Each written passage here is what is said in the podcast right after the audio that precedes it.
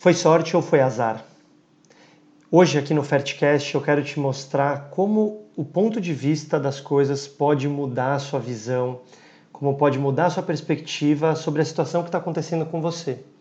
Uma coisa que você acha que foi uma sorte, na verdade foi um azar. Uma coisa que você acha que foi um azar, na verdade foi uma sorte. Eu sou o Dr. Alexandre Lobel, bem-vindo ao Fertcast.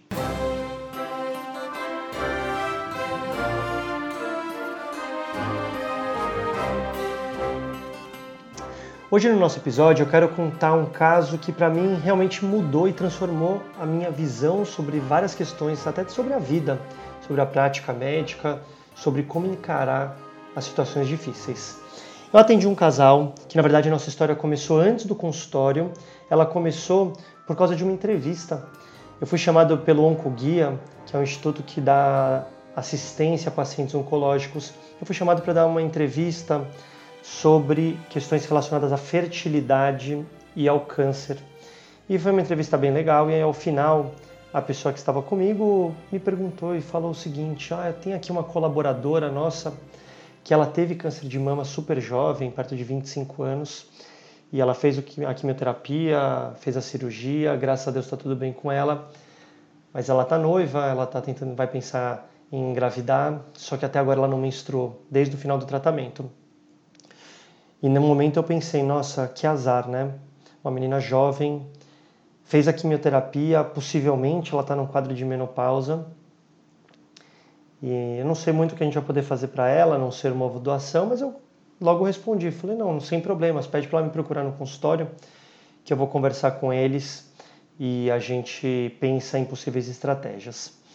E ela veio, ela chegou no meu consultório aos 29 anos, em 2017, e desde o começo da consulta eu percebi que tinha uma coisa diferente nesse casal. É, uma paciente que super jovem teve um câncer de mama, eu esperava ver uma pessoa para baixo, uma pessoa assustada, uma pessoa talvez até triste. E o que eu vi foi exatamente o oposto. O que eu vi foi uma pessoa super grata, grata pela vida, grata pelas pessoas, grata pelo seu parceiro, pelo meu atendimento, pela recepcionista, por tudo.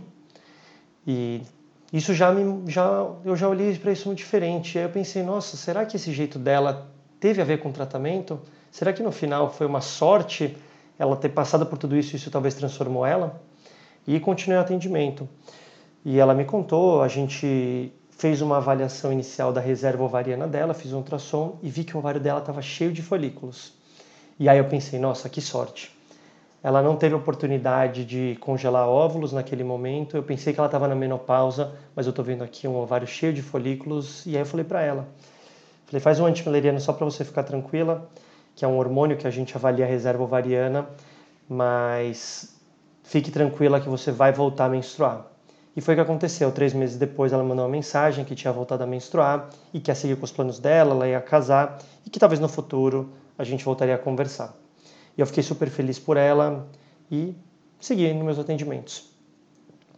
Em 2019, eu recebi uma mensagem dessa paciente pelo Instagram me contando que ela tinha tentado engravidar durante um período, que ela não tinha conseguido e ela tinha ido em outra clínica e feito um tratamento de fertilização in vitro e que não tinha engravidado.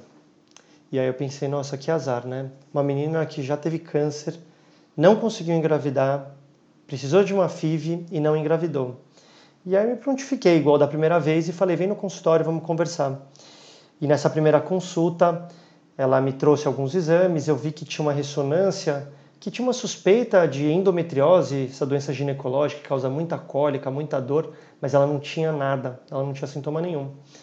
E não tinha muita explicação por que ela não tinha engravidado. Nós fizemos uma avaliação, a reserva ovariana dela tinha caído, desde a nossa avaliação de 2017, mas eu vi que tinham folículos, era possível fazer um novo tratamento. A gente conversou sobre as possibilidades e decidimos fazer uma nova fertilização in vitro.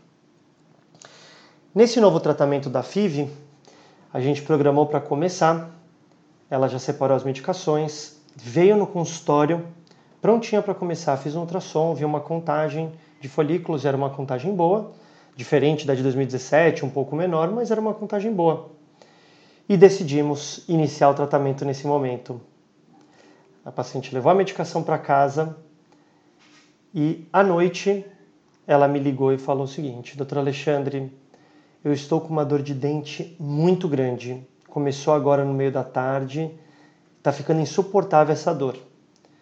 Eu começo a medicação mesmo assim?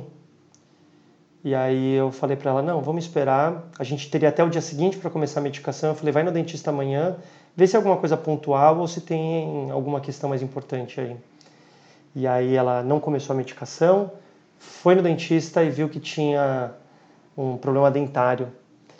E aí eu pensei na hora, meu Deus, que azar dessa paciente. Teve uma infecção, no momento de começar a fertilização in vitro, é muito azar. Mas aí eu conversei com ela e falei, olha, não fica tranquila, vamos pensar num tratamento mais para frente. Faz seu tratamento dentário, mês que vem a gente pensa na FIV. E foi o que nós fizemos. Ela teve uma nova menstruação, veio no consultório, e aí eu olhei o ovário dela, e estava um ovário mais bonito do que do mês passado.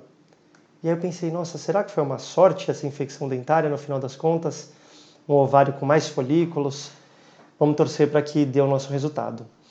E aí fomos para a fertilização in vitro, conseguimos três embriões, um número bom pela contagem inicial, blastocistos, embriões de altíssima qualidade. E no mês seguinte faríamos a transferência de embrião. A gente congelou todos os embriões, e a ideia seria fazer no mês seguinte. E aí o que aconteceu? Né, até começar o tratamento, até ela se preparar, estávamos no mês de abril de 2020. E se vocês lembrarem, esse foi o mês que a pandemia do Covid estourou. E aí a gente decidiu não realizar a transferência embrionária.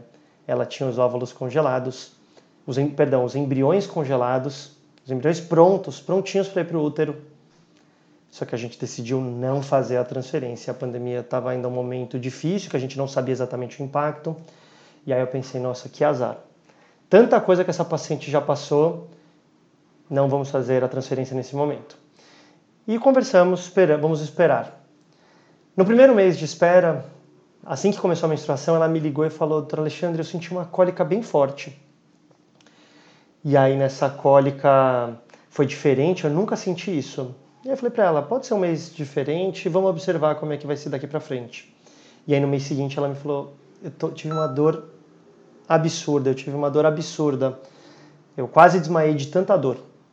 Eu falei, opa, isso aí não está normal. Vamos investigar. E aí realizamos uma investigação e aquele exame inicial que ela me trouxe, uma suspeita fraca de endometriose, eu pedi um exame específico, um ultrassom com preparo intestinal e encontramos uma endometriose importante uma paciente com histórico de câncer de mama, que a gente não gostaria de usar muitos hormônios, com diagnóstico de endometriose, e aí sim, agora a gente conseguindo entender e justificando o quadro de infertilidade, só que antes pouco sintomático, até assintomático, agora ela com muita dor. Eu falei para ela, você não pode continuar desse jeito, essa dor está piorando nesses últimos dois meses, e aí eu pensei, vamos operar. E aí de novo veio o pensamento na minha cabeça, nossa, que azar se a gente tivesse transferido, de repente ela teria engravidado, essa questão da endometriose não seria um problema e agora vai virar uma cirurgia. E aí fizemos a laparoscopia, ela foi operada, dois meses de recuperação. Depois desses dois meses a pandemia já diminuiu um pouquinho e a gente foi para o tratamento. Preparamos o útero e fizemos a transferência. A transferência foi excelente e a paciente engravidou e graças a Deus ela teve um pré-natal maravilhoso e o parto dela foi lindo, um bebê super saudável do sexo masculino, nasceu e foi graças a Deus tudo bem. E aí no final das contas, a nossa conversa foi que sorte que veio essa pandemia do Covid, que fez eu postergar meu tratamento e fez eu encontrar essa endometriose que a gente pôde operar. Eu já tinha feito uma transferência de embrião e que não tinha engravidado e agora a gente conseguiu a gravidez, a gente conseguiu um bebê super saudável. Claro que uma infecção dentária não é uma sorte, um câncer de mama não é uma sorte, a pandemia do Covid não é uma sorte. Mas se essas coisas ruins, esses azares que ela teve, né, essa situação de azar que ela teve, não tivesse acontecido, será que a gente teria, no final das contas, conseguido um bebê saudável? Será que a gente conseguiria ter uma gestação e no final das contas e em todas as etapas do processo, é, essa paciente, esse casal, os dois, a verdade é que são os dois, eles sempre super positivos e claro, não foram momentos fáceis. É, no momento que a gente precisou indicar a cirurgia foi um momento de bastante reflexão, um momento triste. No dia que a gente não pôde começar o tratamento, a paciente ficou super chateada, assim como eu, ela ficou muito chateada, mas ela entendeu e falou: Não, doutor, eu entendo, a gente vai resolver isso, a gente vai em frente. Na endometriose é a mesma coisa. É, e eu tenho certeza, na época do câncer eu não acompanhava ela, mas eu tenho certeza que ela também teve essa mesma visão. É, então, assim, no final das contas, é, esse caso ele me deixou duas, duas mensagens muito, muito grandes. Então, primeiro, a forma com que a gente olha as coisas da vida, esses desafios, esses pontos negativos, eles na verdade podem não ser pontos negativos.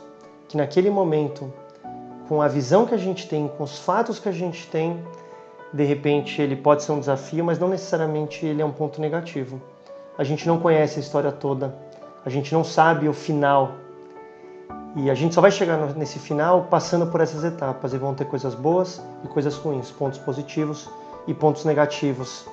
Se a gente pegar esses pontos negativos e não ficar triste simplesmente, mas pegar força para seguir em frente, a tendência as coisas serem muito melhores. E a segunda lição que eu aprendi com essa paciente é a questão da gratidão.